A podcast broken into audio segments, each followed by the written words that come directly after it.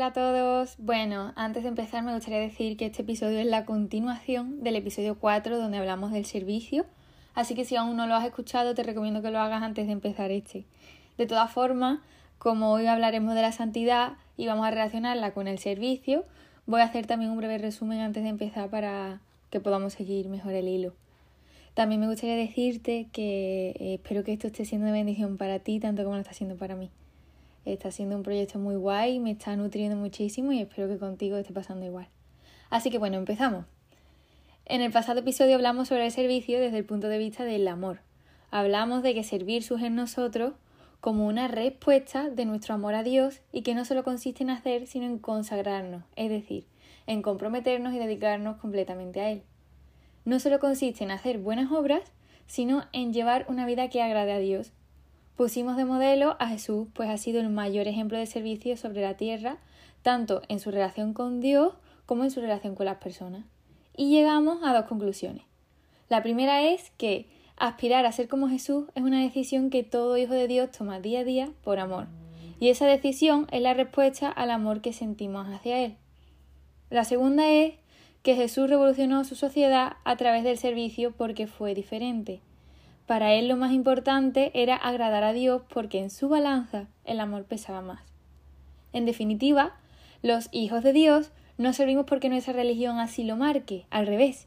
Si esto fuera cosa de religión, no estaríamos hablando de amor. Servimos a Dios por decisión propia, pero también por consecuencia de amarle. Por eso el cristianismo no es religión, sino relación. Mi decisión por Cristo, mi decisión por amarle cada día, me lleva a servirle y a entregarle mi vida porque quiero agradarle.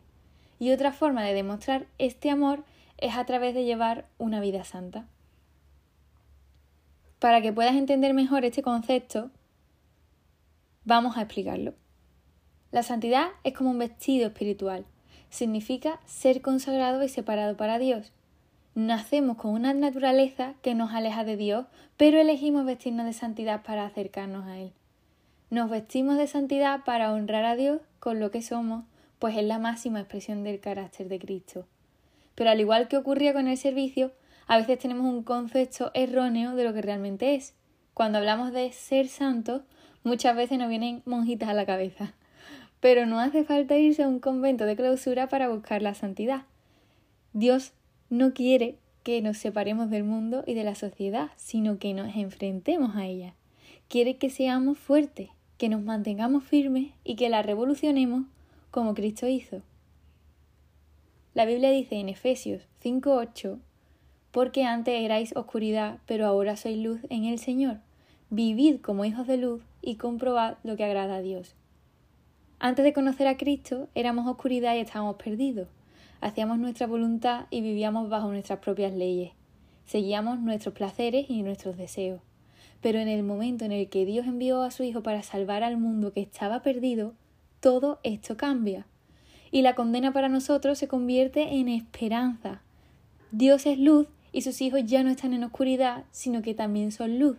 Porque todo aquel que se acerque a Dios es luz. Pero esta luz no es algo que nosotros mismos tengamos por el hecho de ser hijos de Dios, sino por acercarnos a Él. Todo aquel que se aleje de Dios se aleja de la luz así como todo aquel que se acerca a Él la reflejará en su vida. Y Dios quiere que nos mantengamos cerca de Él y en esta luz para entender lo que de verdad le agrada. La Biblia dice que seamos luz como Dios lo es del mundo.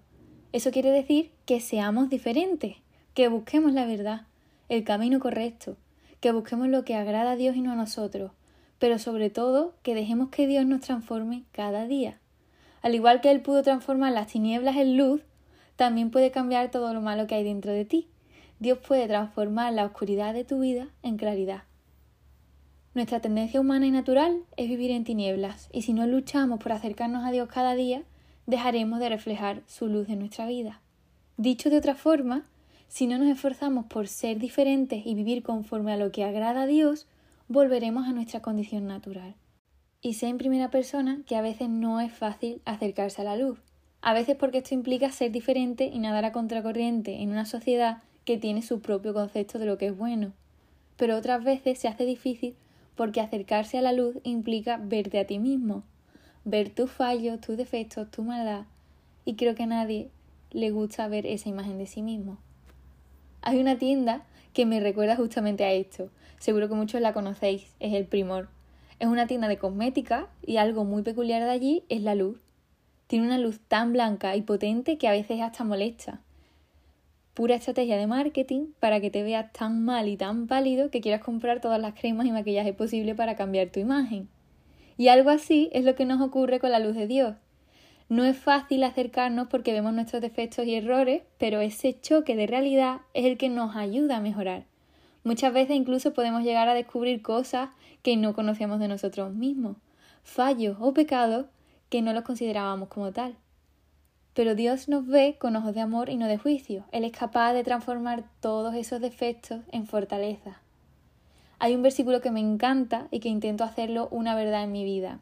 Está en 2 Corintios 12, 9 y 10, se puede decir que son mis versículos favoritos, y dicen, Te basta con mi gracia, pues mi poder se manifiesta en la debilidad. Por tanto, gustosamente haré más bien alarde de mis debilidades, para que permanezca sobre mí el poder de Cristo. Por eso me regocijo en las debilidades, insultos, privaciones, persecuciones y dificultades que sufro por Cristo, porque cuando soy débil, entonces soy fuerte. O sea, me parece brutal lo que dice este versículo.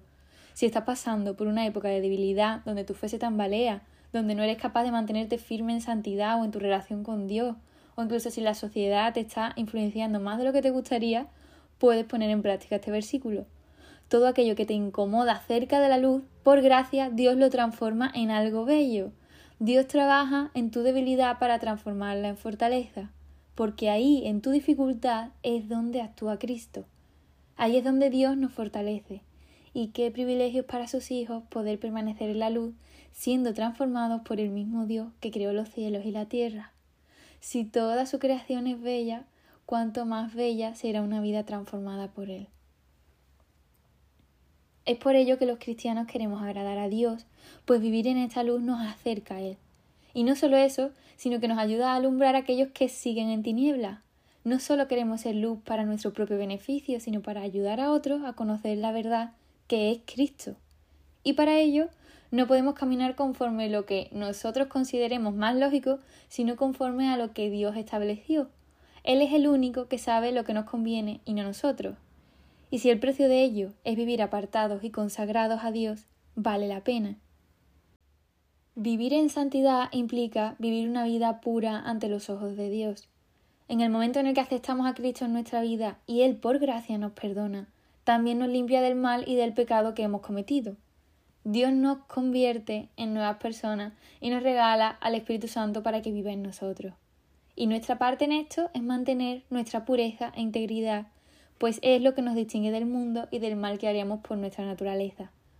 La santidad es la identidad de los hijos de Dios, es como nuestra huella dactilar. ¿Y cómo puedes vivir en santidad? Pues hay varias formas de hacerlo, pero yo puedo aconsejarte tres. La primera es que despiertes de tu realidad. Necesitas ser consciente de tus errores y debilidades porque aunque pienses que eres bueno, no lo eres. Y no hay más ciego que el que no quiere ver.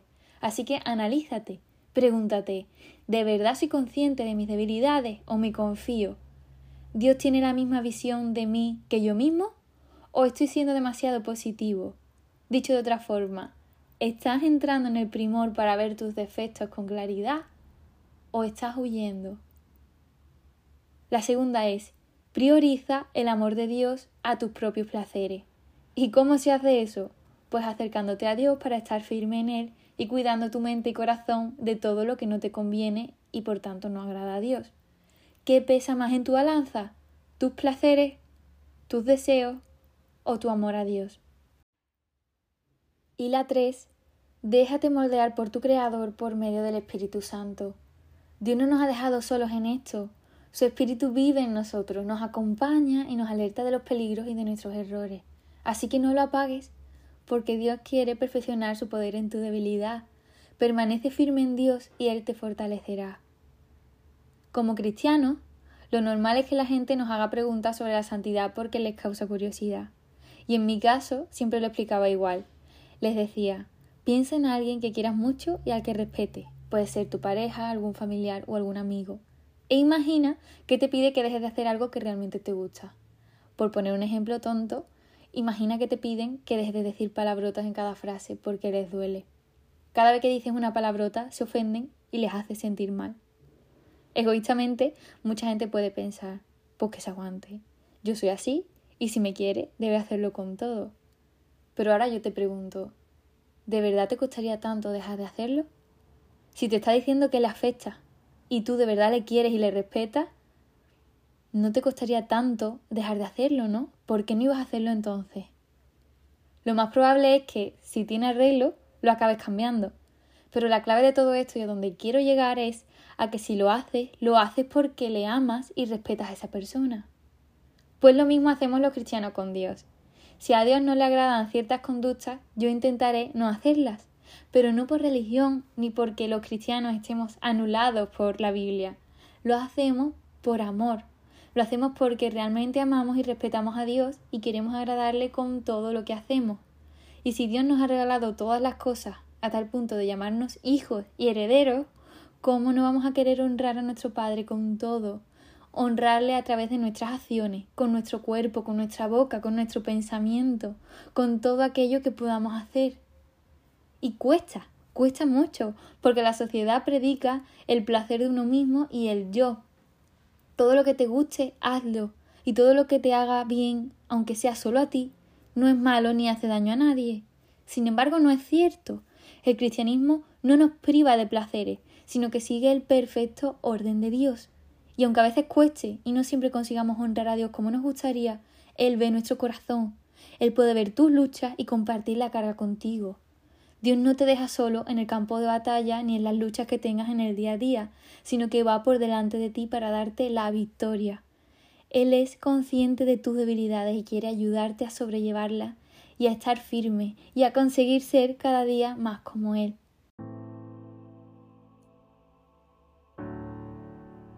Así que, ¿por qué he decidido renunciar a ciertos placeres en mi vida? Porque amo a Dios, porque tengo una relación íntima y personal con Él y puedo llamarle Padre, porque como hija que soy quiero honrarle con todo mi ser.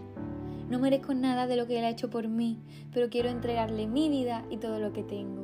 Dios ha cambiado mi vida para mejor, ha transformado mis debilidades en fortaleza, y si Él me ha regalado la eternidad, ¿cómo no voy a regalarle mi vida?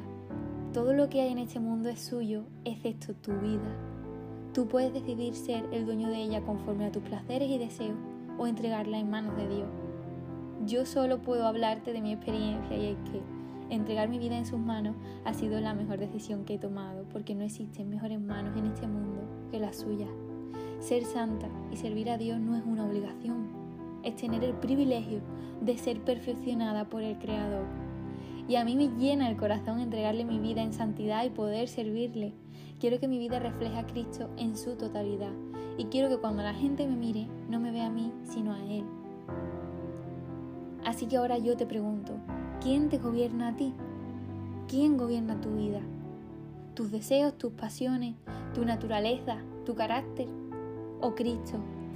La Biblia dice que Jesús se santificó él necesitó separarse de lo que le alejaba de Dios para acercarse más a Él.